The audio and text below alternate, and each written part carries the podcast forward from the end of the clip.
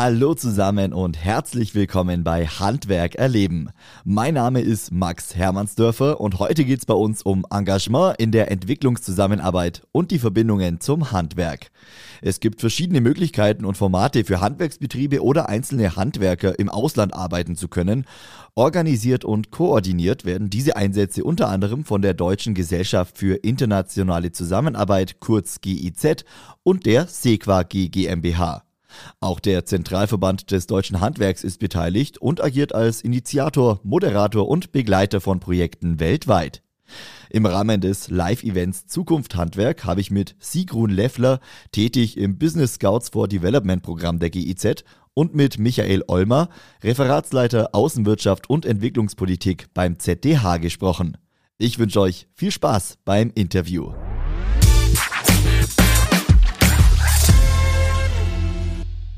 Hallo zusammen. Hallo. Ja, schönen guten Tag. So, äh, jetzt würde ich sagen, bevor ich Sie beide jetzt vorstelle, äh, dürfen Sie das in diesem Fall einmal selbst übernehmen. Frau Leffler, wir fangen einmal bei Ihnen an. Ja. Sie sind von der Deutschen Gesellschaft für internationale Zusammenarbeit. Ähm, erzählen Sie doch kurz was über sich und auch über die GIZ. Ja, danke. Die GIZ ist ein bundeseigenes Unternehmen und arbeitet hauptsächlich im Auftrag des Bundesministeriums für wirtschaftliche Zusammenarbeit und Entwicklung. Ich bin selbst im Business Scouts for Development Programm, auch vom BMZ äh, gefördert, tätig und zwar im Handwerkscluster. Das ist im, unter, dem, äh, unter dem Dach der Zusammenarbeit mit der Wirtschaft und Wirtschaftsnetzwerke arbeiten wir mit dem Privatsektor zusammen. Mhm. Wir beraten quasi in so einer Scharnierfunktion zwischen dem, was es an Angeboten gibt und auch Fördermittel, um sich mit den Märkten der Partnerländer, in unserem Fall der Schwellen- und Entwicklungsländer, zu vernetzen und dort Möglichkeiten von Kooperationen, vor allem im Rahmen von Kooperationen, neue Sektoren auch zu erschließen und neue Möglichkeiten für den eigenen Betrieb und auch für die Betriebe vor Ort zu schaffen. Das ist jetzt mal so ganz grob der Aufhänger. Ja, äh, und das ist eben im Rahmen dieser Entwicklungszusammenarbeit, genau diese Zusammenarbeit. Wir gehen auf genau diese Zusammenarbeit und mhm. welche Projekte es da gibt, äh, gehen wir im Laufe des Interviews ja. genauer ein.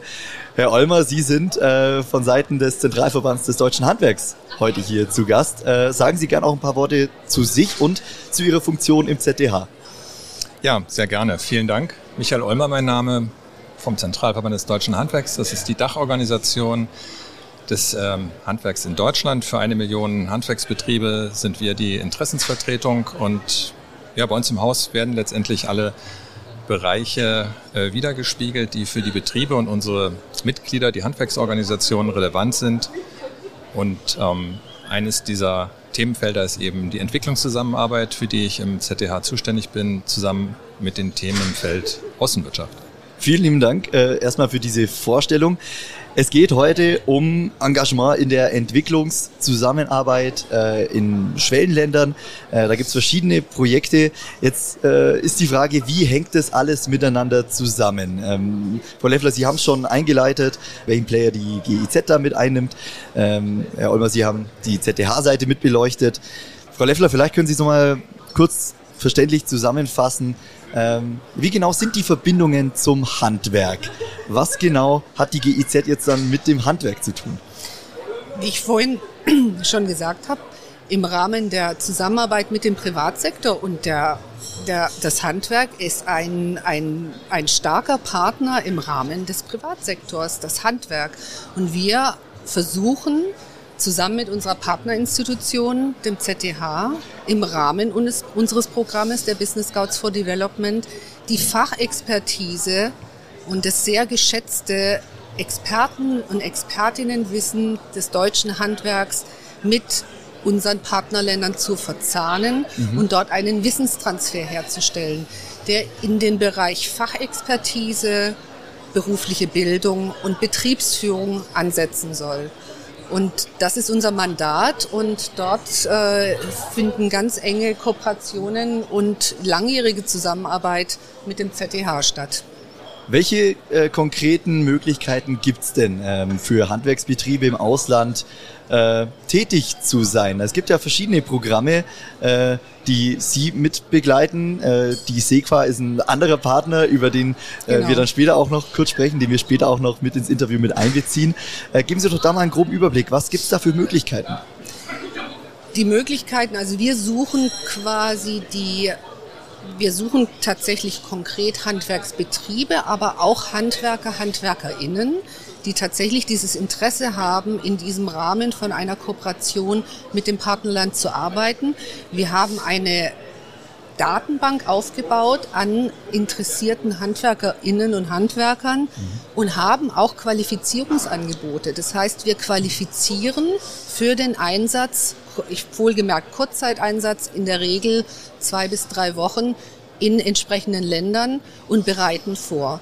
Um dann zu sagen, wir haben eine Datenbank an Kontakten über gewerksübergreifend in allen Gewerken, auf die wir zugreifen können, mhm. wenn die Bedarfe in den Ländern uns gemeldet werden durch verschiedene Wege und Kanäle auch intern in der GIZ in Projekten, aber auch durch andere Kanäle über die SEQA, dass wir dann diese, diesen Bedarf quasi versuchen zu matchen und dadurch diese Verzahnung äh, herzustellen.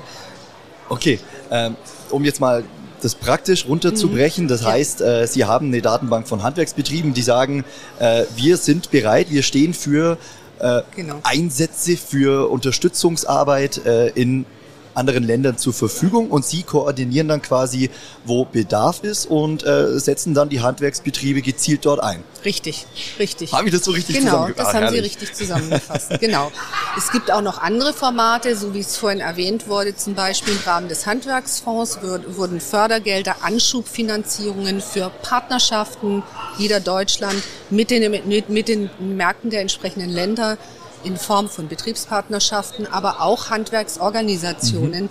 Die dürfen wir auf gar keinen Fall vergessen. Das ist quasi das zweite große Standbein zu sagen, wir kooperieren auch mit den Handwerksorganisationen für ein Engagement in der Entwicklungszusammenarbeit im Rahmen von Berufsbildungspartnerschaften oder Kammer- und Verbandspartnerschaften.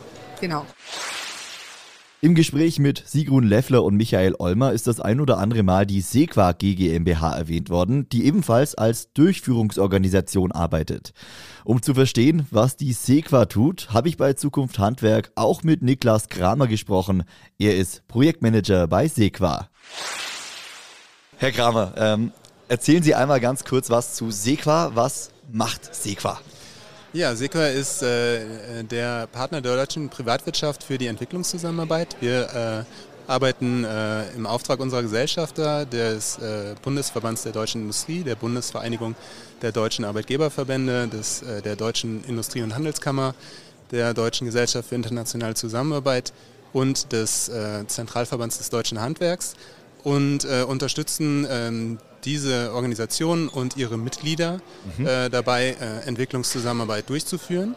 Das tun wir zum Beispiel ähm, hauptsächlich im Auftrag des äh, Bundesministeriums für wirtschaftliche Zusammenarbeit und Entwicklung ähm, im Rahmen von Programmen wie dem, äh, den Kammern- und Verbandspartnerschaften und den Berufsbildungspartnerschaften, wo wir zum Beispiel ganz häufig mit äh, Handwerkskammern zusammen oder Handwerkskammern dabei unterstützen, ihr Know-how in der Berufsbildung oder im Aufbau von Kammern äh, und Verbänden im Ausland äh, einzubringen in unseren Partnern, Partnerländern. Äh, das sind äh, Entwicklungs- und Schwellenländer weltweit.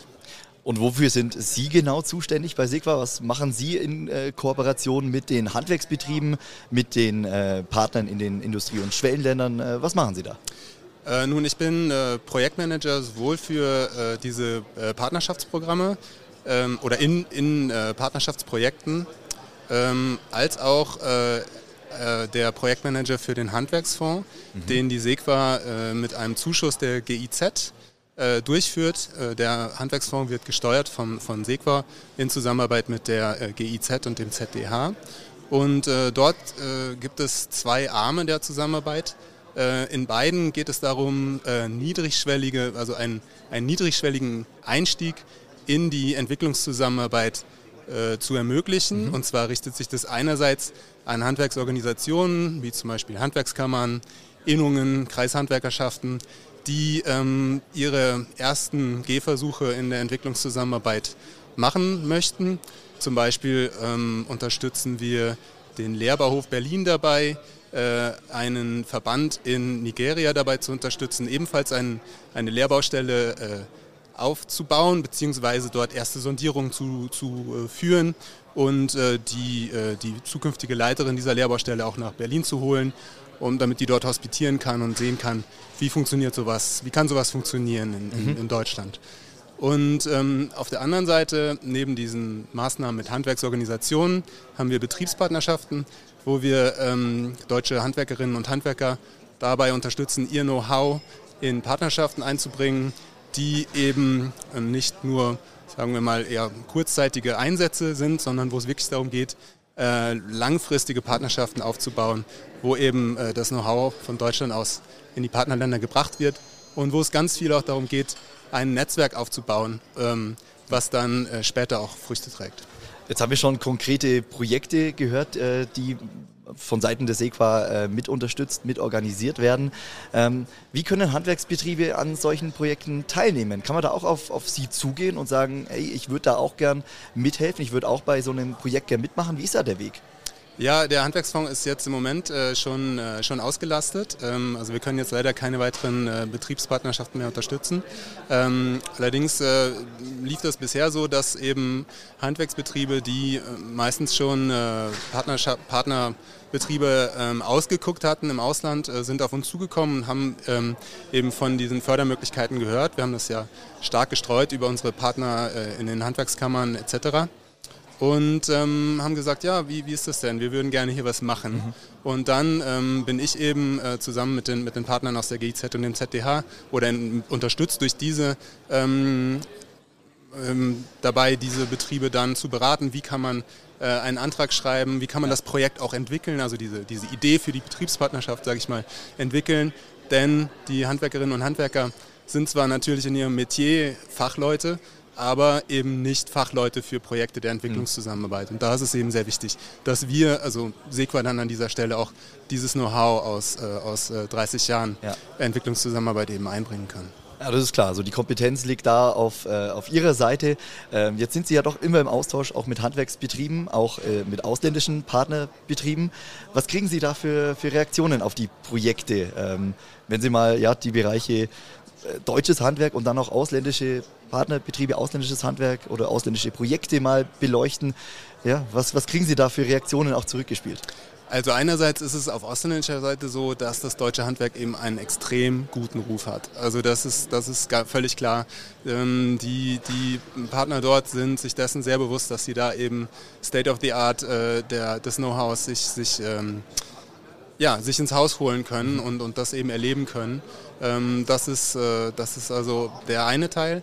Auf der anderen Seite ist das Feedback von den deutschen Handwerkerinnen und Handwerkern, dass das eben ungeheuer bereichernd ist. Also das ist, ähm, ja, das, das äh, bringt den Menschen äh, sehr, sehr viel in Sachen ihrer eigenen Persönlichkeitsentwicklung. Ja. Ähm, aber ja, und, und gleichzeitig, was auch ein wichtiger Aspekt ist, den wir auch bei den Handwerksorganisationen häufig hören, dass ähm, die sagen, sowohl die Betriebe als auch die HWOs, Handwerksorganisationen, sagen, dass es sie als Arbeitgeber eben auch äh, attraktiv macht, dass es für sie mhm. wichtig ist zu sagen, wir sind international aufgestellt, wir sind offen, offen für Neues, wir ermöglichen unseren Mitarbeiterinnen und Mitarbeitern vielleicht mal im Ausland ähm, eine Beratung zu machen oder ein Training zu machen zu ihrem ureigensten Bereich, ja, ja, den sie auch in Deutschland umsetzen. Und das ist eben sehr bereichernd, sowohl für die Individuen als auch für die äh, Betriebe und Organisationen. Also kann man schon auch sagen, aus Sicht äh, der Mitarbeitergewinnung, der Nachwuchsgewinnung durchaus ein Pluspunkt, wenn man sich bei solchen Projekten engagiert und seinen Mitarbeitern die Möglichkeiten bietet, mal im Ausland äh, für eine Zeit aktiv zu sein. Definitiv, ja, das wird uns äh, so berichtet, ja. Alles klar. Vielen lieben Dank, Herr Kramer. Ihnen alles Gute. Danke sehr.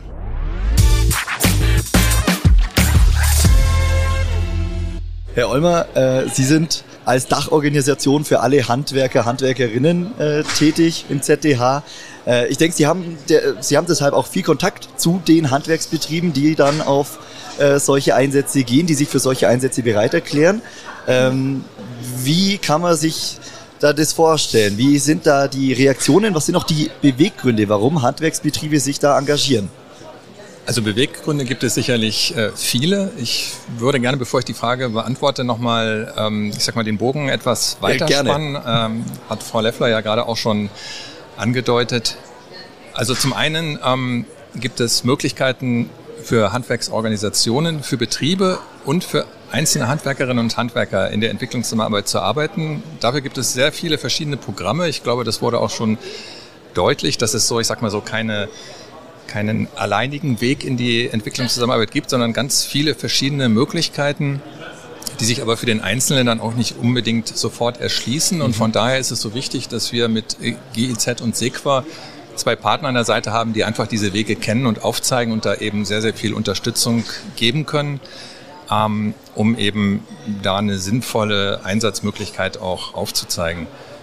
Ja, was sind so Beweggründe für Handwerker oder Betriebe oder auch Organisationen. Also ich würde sagen, zuallererst ist es so eine gesellschaftliche ja, Verantwortung, die mhm. Handwerker ja auch im Inland ähm, zeigen und, und auch ähm, durch viel Engagement letztendlich lokal, regional ähm, Aktivitäten unterstützen, die einfach der Gesellschaft Vorteile bringen und ähm, das macht eben an den Grenzen nicht halt. Also Handwerksbetriebe engagieren sich auch gerne außerhalb ihres eigenen Landes, weil sie einfach wissen, dass sie etwas mitzuteilen haben, dass sie etwas Wertvolles beitragen können, ähm, was woanders eben gebraucht wird. Also es ist einfach so ein bisschen so diese, dieser Wunsch auch, das eigene Wissen, die eigene Kompetenz weiterzugeben. Und das ist ein starkes, äh, ein starkes Motiv, eine starke Motivation. Ja die wir immer wieder hören. Und ähm, hinzu kommt natürlich, dass es auch spannend ist. Ne? Es ist etwas anderes, was die eigene Arbeits, äh, das eigene Arbeitsumfeld deutlich erweitert. Es ist bereichernd für viele. Ist das eine sehr, sehr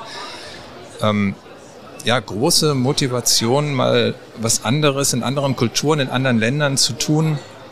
Und ähm, das treibt viele an. Und ähm, ich glaube, dass es auch noch viel, viel mehr Interessenten geben würde, wenn bekannter wäre, dass es äh, mhm. diese Einsatzfelder gibt. Und deswegen ist es gut, dass wir auch darüber sprechen.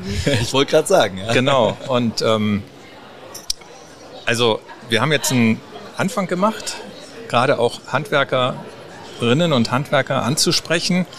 Ähm, man merkt, dass sich das auch sozusagen dynamisch erweitert, äh, dass es immer mehr sind, die dazukommen. Mund-zu-Mund-Propaganda ist ganz wichtig. Äh, man berichtet dann eben über Einsätze und dann erfährt mhm. der Kollege das und der ist dann auch interessiert. Und so wird es, glaube ich, ein immer größeres Netzwerk. Mhm. und das ist auch wichtig und gut so, weil die Bedarfe, ich meine, die liegen mhm. auf der Hand weltweit. Und äh, Handwerk ist überall ein wichtiges Fundament der Wirtschaft und letztendlich gibt es, glaube ich, keine Volkswirtschaft in der ganzen Welt, in der es kein Handwerk gibt. Und es gibt eben in jedem Land handwerklichen Weiterbildungs-, Fortbildungs-, Entwicklungsbedarf, mhm. wie auch in Deutschland. Also ne, jede Wirtschaft muss sich weiterentwickeln und da kann eben der deutsche Handwerker das ein oder andere wertvolle, äh, ja, den ein oder anderen wertvollen Beitrag leisten. Jetzt sprechen wir ja hier im Rahmen äh, von Zukunft Handwerk, von einem Live-Event äh, für das Handwerk. Und das, was Sie gerade gesagt haben, äh, dass es äh, bekannter werden muss, dass es die Möglichkeiten überhaupt gibt. Ich denke, auch das ist ein Grund, warum Sie heute äh, beziehungsweise an diesen drei Tagen hier in München sind. Ich gebe ja. die Frage mal an Sie, Herr Olmer. Ja, natürlich. Also wir müssen irgendwo alle Wege äh, versuchen und ähm, mit denen wir uns selbst bekannt machen können. Hier ist unsere Zielgruppe mhm. und ähm, wir suchen ja sowohl Multiplikatoren, das sind letztendlich die Kolleginnen und Kollegen aus der Handwerksorganisation, ne, die dieses Thema natürlich auch kommunizieren, transportieren. Und wir suchen dann auch den direkten Kontakt zum, zum einzelnen Handwerker, ne, der ähm, uns vielleicht hier finden kann. Und wir glauben, dass dieses Format hier, das sehr übersichtlich ist, also wo man auch ein Fachpublikum erreicht, äh, dafür sehr geeignet ist. Ähm, für uns ist es natürlich auch bei so einer Pilotveranstaltung wie Zukunft Handwerk oder ersten Aufschlag dieses Formates äh, interessant zu sehen, ob das funktioniert, ob das klappt. Aber die ersten beiden Tage waren für uns schon gut und ähm, wir denken, dass das etwas ist, was Perspektive hat. Ja. Äh, ich denke auch. Es ist ja äh, jetzt, wenn ich an, an Studienkollegen oder Studienfreunde von mir denke, äh, da war das Thema ja, Auslandssemester oder mal äh, ja, einfach eine Reise ins Ausland und da vielleicht irgendwo arbeiten. Äh, da war das gang und gäbe. Im Handwerk, wenn man eine Ausbildung gemacht hat, dann äh, hat man das ja eigentlich nicht im Kopf, dass man auch im Ausland mal tätig sein kann und mal Auslandserfahrungen machen kann. Ähm, Frau Leffler, sehen Sie da eine, eine Diskrepanz zwischen ja, der beruflichen Bildung und dem Studium auch auf dieser Ebene, was, äh, ja, was die Wahrnehmung anbelangt, dass man auch mal ins Ausland gehen kann? Also in der Wahrnehmung sicherlich, aber es gibt auch Angebote. Also es gibt Angebote, die verglichen werden können. Ich habe die Möglichkeit, ins Ausland zu gehen. Das eine, um jetzt mal das komplett aufzuzeigen. Während der Ausbildung gibt es ja das Erasmus Plus, da gibt es die Möglichkeit, mhm. einen Auslandsaufenthalt zu machen. Und wir haben jetzt in unserem Programm Business Scouts for Development zusammen mit dem ZTH uns ein Format überlegt, auch mit Skiwit zusammen mit der beruflichen internationalen Bildungszusammenarbeit, eine Förderlücke zu schließen. Dazu haben wir einen Pilot entwickelt. Und zwar, der greift dann zeitlich ein Jahr nach der Ausbildung für die Gesellen, Gesellinnen, die noch nicht so langjährige Berufserfahrung haben und sagen wir mal in unserer Datenbank schon als etablierte Handwerker, Handwerkerinnen mhm. eingepflegt werden können, sondern wir wollen dadurch die Möglichkeit geben, Weltwalz, das ist der Name. Ja. Wir gehen eben nicht auf die traditionelle Walz in Deutschland, sondern wir schauen über diesen Tellerrand hinaus und schauen ins Ausland und haben eine Möglichkeit, dreiwöchig, je nach Gewerk und Bedarf. Also mhm. wenn wir eine Anfrage bekommen, dann suchen wir quasi gezielt ein Duo von, in dem Fall jetzt zum Beispiel KonditorInnen, also Konditoren, Konditorinnen, ja. Die in Georgien einen Einsatz machen für drei Wochen. Und zwar als Botschafter des deutschen, Botschafter und Botschafterinnen des deutschen mhm. Handwerks. Und dort quasi das wiederzugeben, was schon inhärent in der Ausbildung, das duale System, dieses, dieser Zweiklang im Betrieb und in der Berufsschule, was habe ich alles beigebracht bekommen, was strahle ich eigentlich aus, was mhm. ist Botschafter, Botschafterin des deutschen Handwerks. Und das war in, in dem Ersteinsatz, auch in Georgien im November im Tischlerhandwerk, das war eine ganz tolle Erfahrung, war große Begeisterung auch vor Ort, also sowohl die Gesellen, in dem Fall ja. waren es zwei Jungs und die Berufsschulen, die Studenten dort, die Lehrer, dann kam das Fernsehen hin. Also sie waren ganz, also sie haben an, anhand eines Musterstücks haben sie quasi ein kleines Möbel gebaut und dieser Prozess wurde abgebildet bis hin zu, wie gehe ich an die Sache ran, wie bediene ich die Maschine, was muss ich an Arbeitssicherheitsaspekten beachten. Mhm. Und dieser, dieses Zusammenspiel und dann auch diese kulturelle Erfahrung. Ich habe sehr, sehr positive Rückmeldungen bekommen. Und das ist was, was wir anbieten weltweit, ja. wie gesagt, im Pilotrahmen. Und wir würden uns freuen, wenn mehr davon erfahren würden. Mhm. Und ähm, ich würde auch sagen, umgekehrt auch für einen Betrieb, der dann sagt, wir stellen euch für drei Wochen frei, ist dann auch in der Außenwirkung, das ist wirklich auch eine Reputation, dass ich sage, ich habe so eine Bandbreite, mhm, die ich mhm. dem Nas Nachwuchs anbieten kann, sofort und aber auch kurzfristig mit einer mittelfristigen Perspektive in Aussicht stellen kann, ja. was dann doch auch nochmal so ein Zusatz ist zu dem, was das Handwerk auch schon bietet, mhm. an, an ganz viel Schönem und dass das wahrgenommen wird.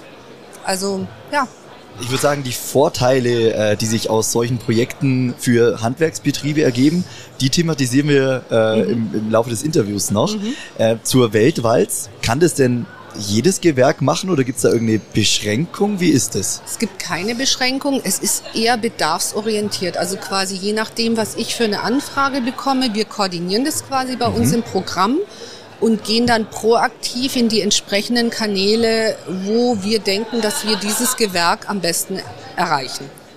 Also okay. genau, aber auch gerne Initiativbewerbungen, wie gesagt, aus jedem Gewerk. Wir wollen jetzt einmal, um Schwerpunkte zu nennen, gehen wir jetzt verstärkt in Gewerke, die das, die sozialökologische Wirtschaftstransformation mit Energiewende und Klimaschutz unterstützen. Mhm. Wir wollen auch jetzt verstärkt noch stärker in die Frauenförderung rein, also Gewerke, die die sagen mal auch einen hohen Frauenanteil haben, aber natürlich nicht ausschließlich. Wir ja. wollen auch die Rückkopplung Gewerke für Frauen zu öffnen. Aber ich will einfach, um es kurz zu machen, jedes Gewerk, Initiativbewerbungen sehr gerne. Und so können wir da auch so eine Art Datenbank anlegen und können dann bedarfsorientiert auf Leute zurückgreifen. Du bist gern auf dem aktuellen Stand, hast aber wenig Zeit? Wir halten dich auf dem Laufenden, was für das Handwerk diese Woche wichtig war. Der DHZ-Wochenrückblick zu hören auf dhz.net und überall, wo es Podcasts gibt. Herr Olmer, lassen Sie uns über ein weiteres Projekt sprechen. Äh, Stichwort Handwerker ohne Grenzen. Ich glaube, dazu können Sie was sagen. Ja, das ist äh, ein Projekt, das 2020 gestartet wurde. Ähm, das ist insofern interessant und auch völlig neuartig, als dass dort ähm, deutsche und französische Handwerksorganisationen gemeinsam ähm, in der Entwicklungszusammenarbeit kooperieren. Und ähm, das hat es in der Form vorher nicht gegeben. Mhm. Also der Ansatzpunkt ist, dass man ähm, eine Qualifizierung, die es in Deutschland schon vorher gab, den internationalen Meister, ähm, in Abstimmung mit den französischen Partnern auch dort dann französischen Handwerkerinnen und Handwerkern anbietet und dann auf dieser Grundlage dieser gemeinsamen Qualifizierung ähm, in Partnerländern des frankophonen Afrikas ähm, Einsätze ähm, mit diesen qualifizierten Experten dann durchführt, mhm. die dann, ich sag mal, in erster Linie von den äh, französischen Handwerksorganisationen vermittelt äh, wurden, die dort, ich sag mal, aufgrund ihrer eigenen Vergangenheit und Geschichte schon gute Netzwerke haben und, und hatten und dort dann auch wissen, wo man eben Bedarfe entsprechend bedienen kann. Und das hat, ich sag mal, viele äh, Vorteile oder dieses Projekt bietet viele Potenziale. Ähm, also zum einen überwindet man die Sprachbarriere. Mhm. Ähm, das ist tatsächlich ein Problem, ähm, französisch sprechende Handwerkerinnen und Handwerker zu finden. Das ist eine Sprache, die nicht so sehr verbreitet ist im Lernt Handwerk. jetzt nicht jeder in der Schule. Ja, ja, ja und äh, hat jetzt auch, glaube ich, aktuell nicht mehr den Stellenwert mhm. wie vielleicht noch äh, im letzten Jahrhundert. Ähm, von daher, einer der Vorteile besteht eben genau darin, ähm, dass man sich auch sprachlich sozusagen unterstützen kann. Aber man hat eben auch ein Fundament geschaffen für eine europäische Handwerksstruktur, die es ermöglicht, eben länderübergreifend ähm, in diesem Kontext zusammenzuarbeiten. Und das Projekt geht jetzt in die zweite Phase, ähm, nachdem man sozusagen diesen deutsch-französischen Piloten ziemlich erfolgreich auch in der Corona-Zeit ähm, durchgeführt mhm. hat. Das war tatsächlich äh, eine, eine, eine, große Herausforderung, eben, ähm, ich sag mal, über Monate hinweg nur online ja. zu arbeiten und gerade die Entwicklungszusammenarbeit des Handwerks basiert letztendlich auf dem persönlichen ähm, Kennenlernen, auf der persönlichen Interaktion. Mhm. Aber nichtsdestotrotz hat es ähm, geklappt und hat das fördernde Ministerium, also das Bundesministerium für wirtschaftliche Zusammenarbeit und Entwicklung, dann auch bewogen, eine zweite Phase, ähm, die jetzt ähm, genau jetzt praktisch äh, startet, schön, äh, ähm, auch zu fördern, zu unterstützen. Und da werden dann äh, noch ähm, Handwerksorganisationen aus Polen und Italien dazukommen mit denen man dann natürlich noch ein viel größeres Netzwerk äh, bedienen kann, äh, weitere Einsatzfelder erschließt, auch eine gewisse Standardisierung in der Qualifizierung dieser Personen ähm, erreicht, was auch ein großer Vorteil ist. Also man schafft sozusagen einen, einen Qualitätsstandard mhm. und ähm, man eröffnet sich auch, und das war auch nicht unwichtig, ähm, über die polnischen ähm, Partner dann auch einen Zugang in die Ukraine. Okay. Und ähm, da gibt es ja, perspektivisch natürlich auch ja. große Bedarfe, wenn die Situation es vor Ort erlaubt, ja. dann dort auch wieder zu arbeiten. Ähm, können Sie zu dem Projekt Handwerker ohne Grenzen mal ein, zwei Praxisbeispiele nennen? Was, was für Projekte wurden konkret äh, unterstützt äh, in Zusammenarbeit dann mit den deutschen Partnern, äh, mit Handwerkern, die auch den internationalen Meister gemacht haben? Oder in welchen Ländern ist man da tätig? Können Sie dazu was sagen? Ja, also ich sag mal, der erste Schritt war tatsächlich der Aufbau dieses, ähm, dieses Kursangebotes äh, in Frankreich.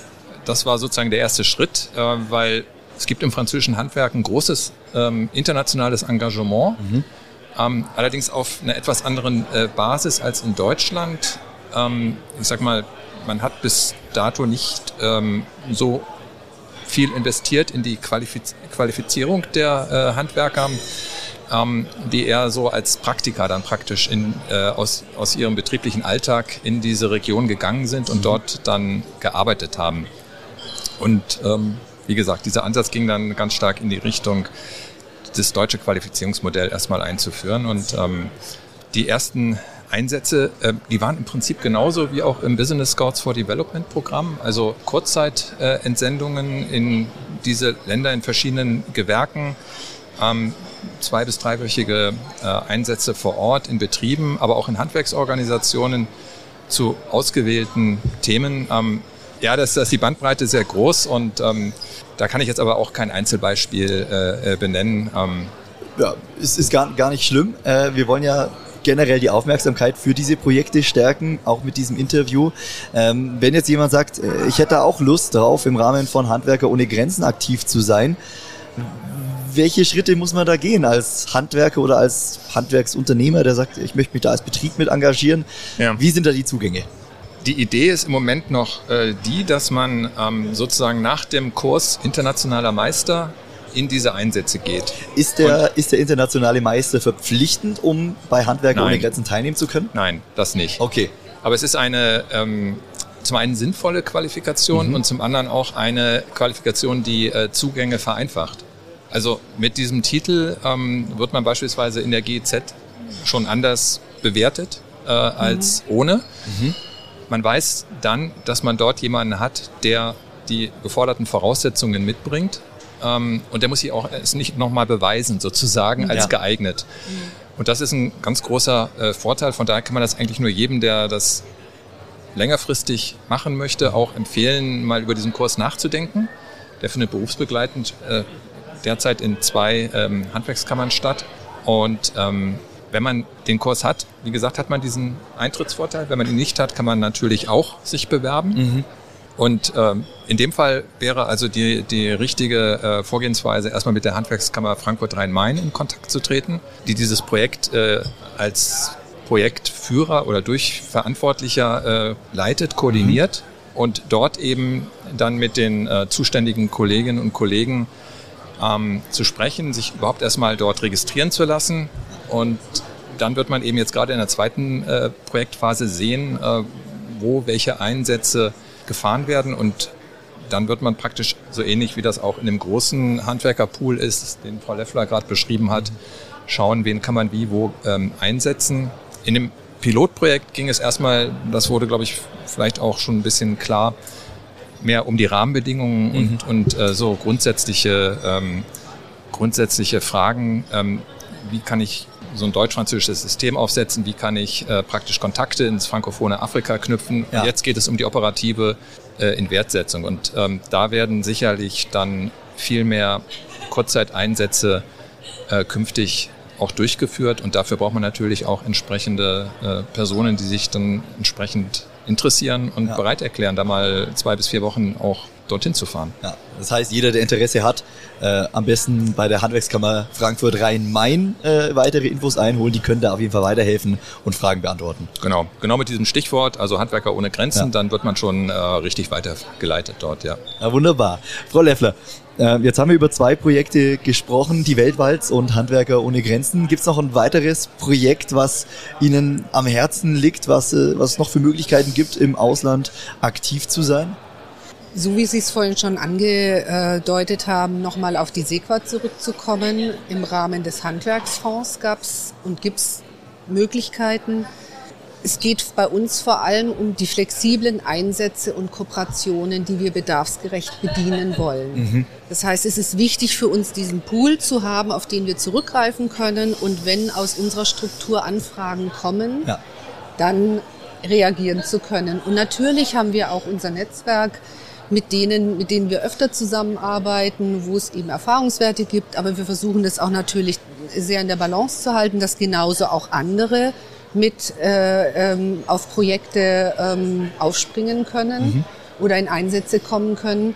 Aber da ist tatsächlich das, was erwähnt wurde, auch nochmal der internationale Meister so ein Türöffner, aber natürlich nicht ausschließlich. Mhm. Also das heißt nicht, dass das nicht möglich ist, aber es ist natürlich dann schon, so wie der Michael Olmer es auch gesagt hat, wir wissen dann, dass da schon eine Vorbereitung stattgefunden mhm. hat und äh, dementsprechend wird es auch bewertet. Frau Leffler, können Sie mal ein konkretes Praxisbeispiel nennen, was denn bereits umgesetzt wurde? Ja, also ich kann ein Beispiel nennen aus dem Gewerk Maler und Lackierer. Und zwar gibt es eine Kooperation äh, in Ruanda und Südafrika in Zusammenarbeit mit der technisch-physikalischen Bundesanstalt, mhm. die dieses, diesen Versuch wissenschaftlich begleitet. Und zwar geht es darum, festzustellen, was macht die Farbe des Dachs für einen Temperaturunterschied an der Oberfläche und dann natürlich auch fortgesetzt im Gebäude selber. Mhm. Aus Energiegesichtsgründen ist aber auch eine Maßnahme, die relativ einfach anzuwenden ist. Also bei dieser Pilotphase, wo man dann professionell diese Messgeräte angebracht hat, hat man bewusst auch eine Farbe ausgesucht, die auch lokal herstellbar ist. Also dass man dann jetzt nicht irgendwie auf was zurückgreifen was muss, was man dann ist, teuer mhm. importieren okay. muss, sondern was im, im Land herstellbar ist. Und das läuft gerade, diese ersten Messreihen. Die Ergebnisse sind noch nicht da, mhm. aber das wurde quasi vorher und vor dem Anstrich und nach dem Anstrich wurde gemessen. Jetzt ist gerade gestrichen worden. Wir warten auf die Messergebnisse. Der Maler und Lackierermeister Heiko Herzog, der uns da begleitet und unterstützt, mhm. der hat ähm, mit einer Wärmebildkamera jetzt im letzten Beitrag, als er das vorgestellt hat, hat er dann die Messungen gemacht zwischen schwarzer Oberfläche und weißer Oberfläche. Ja. Und die Unterschiede waren an der Oberfläche bis zu 50 Grad. Ah, das ist natürlich schon ordentlich. Und das ist quasi was, also da ist auch zum Beispiel das London uh, Standard, Board of Standardization, ich hoffe, das ist jetzt richtig, also mhm. vielleicht habe ich es nicht ganz richtig im Kopf, ist mit drin, weil wir eine Awareness, also wir wollen quasi schaffen, dass erkannt wird, dass so eine vermeintlich relativ einfache Maßnahme, was die Farbe einer Oberfläche angeht, mhm. und man kann es ja doch auch streichen, für eine Wirkung hat auf die Temperatur. Und das ist natürlich in heißen Ländern kein unwichtiger Faktor, wenn wir jetzt dann auch im im Bereich Energieeffizienz denken. Ne? Ja, absolut. Und das wurde im Rahmen welchen, welches Programmes wurde das umgesetzt? Das ist ein Pilotprogramm, das ist, kommt aus unserem Business Scout Programm. Okay. Das mhm. hat eine Kollegin von mir aufgegleist und die Partner gesucht und auch die quasi ist eine Schule und ein Werksgebäude, eine Schule in Ruanda, wenn ich mich richtig erinnere, und ein Werksgebäude in, äh, in Südafrika. Mhm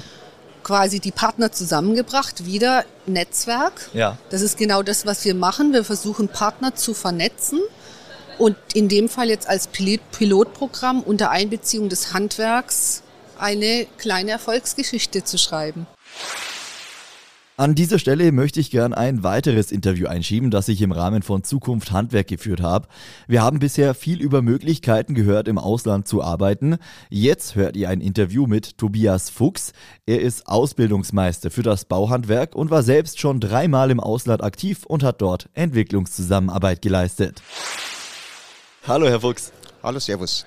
Herr Fuchs, ähm, Sie sind Handwerker. Stellen Sie sich einmal ganz kurz vor, was machen Sie genau? Was mache ich genau? Also ich bin Ausbildungsmeister in, bei der HWK München und mein äh, Hauptgeschäft besteht eigentlich darin, dass ich die jungen Leute zur Gesellenprüfung vorbereite. Mhm. In welchem Gewerk sind Sie tätig?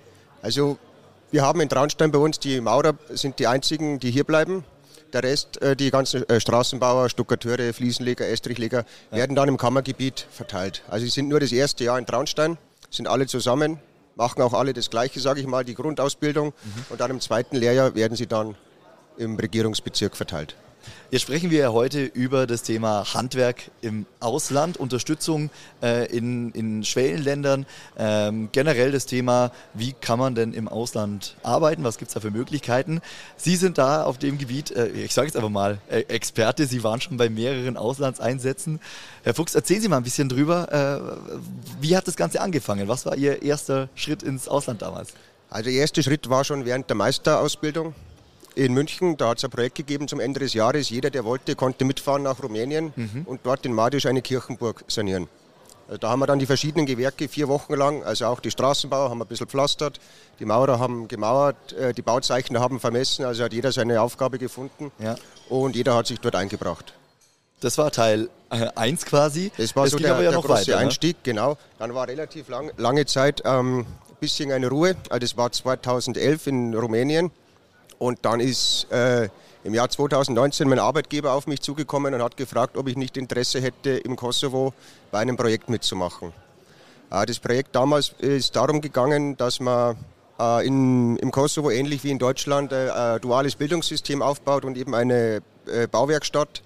Und dazu braucht man natürlich Ausbildungsmeister und äh, meine Aufgabe, beziehungsweise die von, meinen, von mir und den Kollegen, bestand eben darin, dass man äh, ausgesuchte Leute schon, die schon Erfahrung haben, die Lehrer vielleicht waren oder Poliere oder länger auf der Baustelle, dass man die, äh, sage ich mal, die Meisterausbildung oder zumindest die äh, An- Anlegung, Annäherung das ihnen beibringt und auch schon nach deutschem Standard qualifiziert.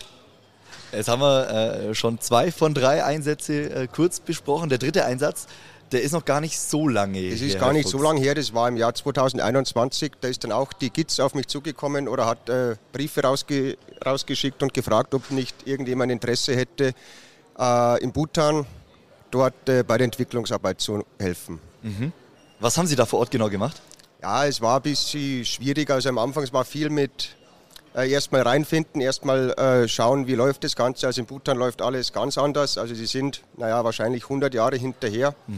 Äh, Maschinen gibt es fast gar nicht und auch von der Organisation her ist das alles ein bisschen äh, gewöhnungsbedürftig. Da muss man sich schon ein bisschen, ja, auch in die Mentalität ein bisschen reinfinden und ein bisschen damit klarkommen. Und die ersten Tätigkeiten waren eigentlich auf einer Baustelle. Da habe ich dann äh, 20 Jungs und Mädels mitbekommen und da hat es geheißen, wir sollen einmal quasi mauern Ja. Ein bisschen den Wohnungsbau, weil es war damals so oder ist jetzt auch immer noch so, dass im Zuge der Corona-Pandemie haben relativ viele Bauleute, also das meiste in Indien, es waren Inder und die wieder na- nach Indien zurück sind und darum haben die einen großen äh, Arbeitermangel gehabt und haben dann dadurch die arbeitslosen äh, Fremdenführer und Köche und Gastrobereich äh, umgeschult auf Bauhandwerk oder versucht. Und da waren Sie dann quasi Und da war ich dann tätig und haben äh, versucht, hier äh, einzulei äh, Genau. anzu anzuleiten. Genau, quasi. anzuleiten. Also sie waren eigentlich schon ausgebildet, also sie sind äh, schon eine zweijährige schulische Ausbildung durchgelaufen, aber natürlich äh, wollten die halt nochmal ein bisschen Ja. mehr Input und wie das Ganze weiterläuft. Äh, wie kam es jetzt genau zu diesen Projekten? Also das war ein Projekt von der, von der GIZ. Äh, Es war nicht direkt ein Projekt von der GZ, es war eigentlich, also ich war eigentlich privat unten und bin dann beim, äh, beim Arbeitsministerium angestellt gewesen, direkt in Bhutan. Also die GZ Okay. hat das Ganze eingefädelt und unterstützt mit Visum und die ganzen Formalitäten, aber ich war dann eigentlich direkt äh, im Arbeitsministerium angestellt. Ähm, wie blicken Sie jetzt auf diese Einsätze? Es waren ja verschiedene äh, Regionen, Rumänien, Kosovo, Bhutan. Ähm, ja, wie, wie blicken Sie auf diese Zeit in diesen drei Stationen? Also es war alles sehr bereichernd, sehr schöne Erfahrungen und ich würde es natürlich alles wieder machen. Wobei man natürlich auch immer ein bisschen, also es ist natürlich alles sehr viel anders und äh, es läuft alles sehr viel langsamer. Man muss sehr viel Zeit und Geduld mitbringen, um auch wirklich sich da in verschiedene Mentalitäten reinzudenken. Warum haben Sie es gemacht? Was war so Ihr, Ihr Bestreben, äh, zu sagen, ja, ich fahre nach Rumänien, ich fahre nach Es war einfach, äh, ich sage mal, zum gewissen Maß Abenteuerlust und einfach auch die, die Freude einfach oder ein bisschen, ja, schauen, schauen wie schaut es woanders Ja. aus. Also mein Geschichtslehrer hat mir damals gesagt, äh, Kinder, schaut euch die Welt an, solange sie noch schön ist. Jetzt haben Sie äh, als Ausbildungsmeister viel zu tun mit jungen Menschen. Mhm. Ähm, ich denke, auch da können, können Sie von Ihren Erfahrungen selbst profitieren.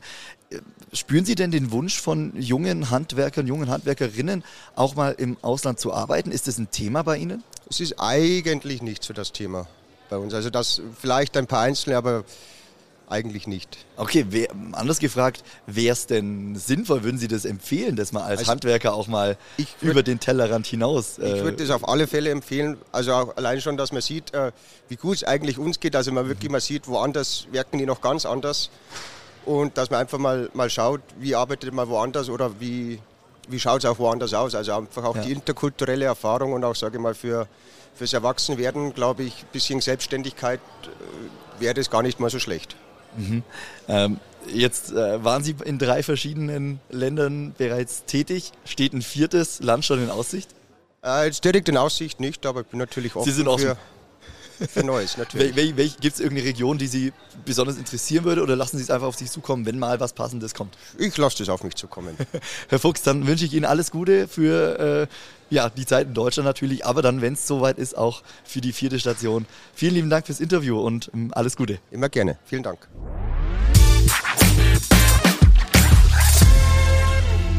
Jetzt hatten wir vorher ähm, schon kurz angesprochen, welche Vorteile das Ganze für teilnehmende Handwerksunternehmen hat, äh, speziell auch in der Außenwirkung.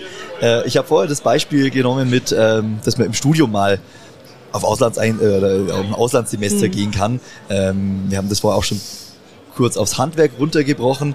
Ich denke schon, dass dieses äh, ja, dass das ein bisschen, ähm, dass das eine Außenwirkung hat, wenn man sagt, man ist bei solchen Projekten engagiert, auch was vielleicht Nachwuchswerbung anbelangt, ist ja eines der großen Themen im gesamten Handwerk. Wie kriege ich Nachwuchs? Vielleicht ja über die Schiene, dass man sagt, ja, bei uns sind auch äh, Einsätze im Ausland möglich. Äh, sehen Sie das genauso, dass es ein, ja, ein, ein Werbevorteil sein könnte? Also meiner Einschätzung nach auf jeden Fall. Also es ist einfach eine zusätzliche Facette von dem, was das Handwerk zu bieten hat. Etwas, was ich noch obendrauf setzen kann und dementsprechend auch, wir, wir sprechen ja heutzutage auch schon so viel von Storytelling Ja.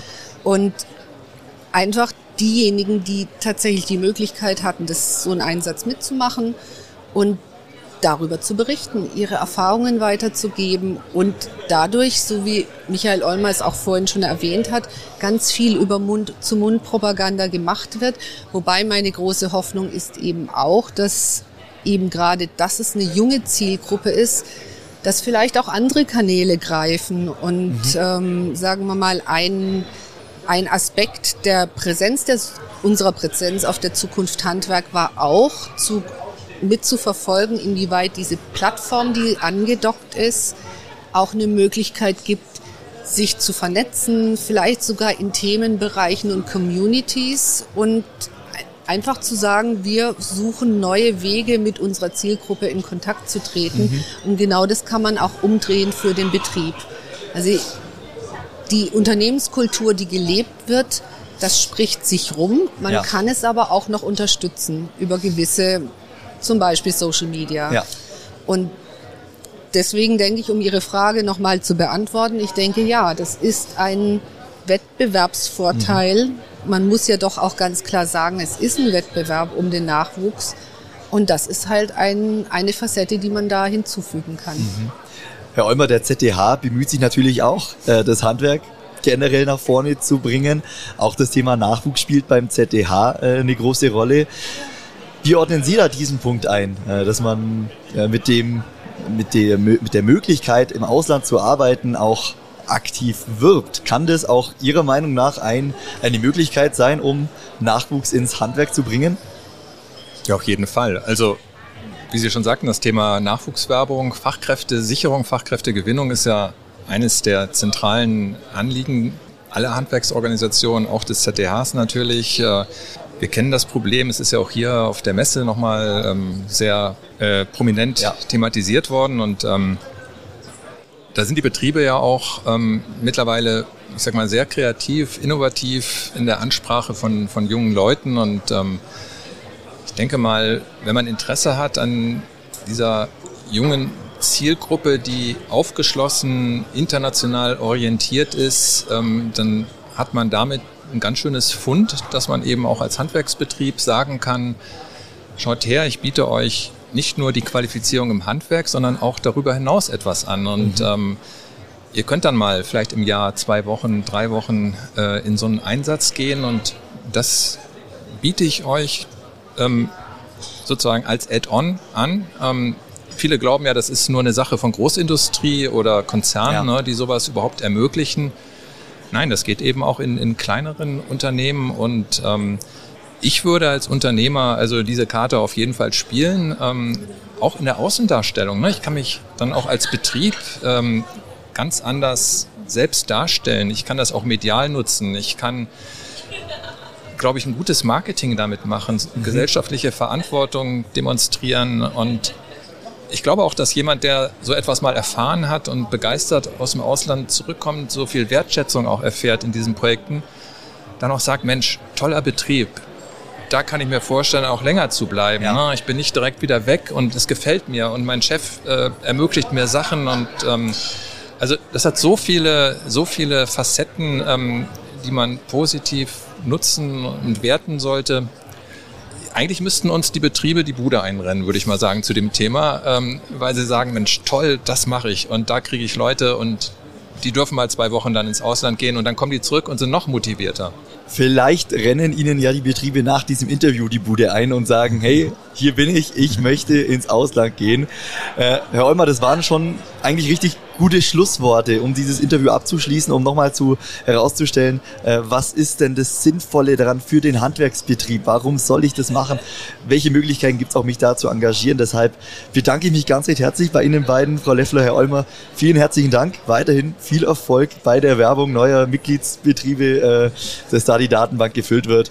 Vielen herzlichen Dank und weiterhin viel Spaß bei Zukunft Handwerk. Danke. Ja, Danke vielen Dank, Herr Hermannsdorfer, ja. für diese Möglichkeit. Dankeschön.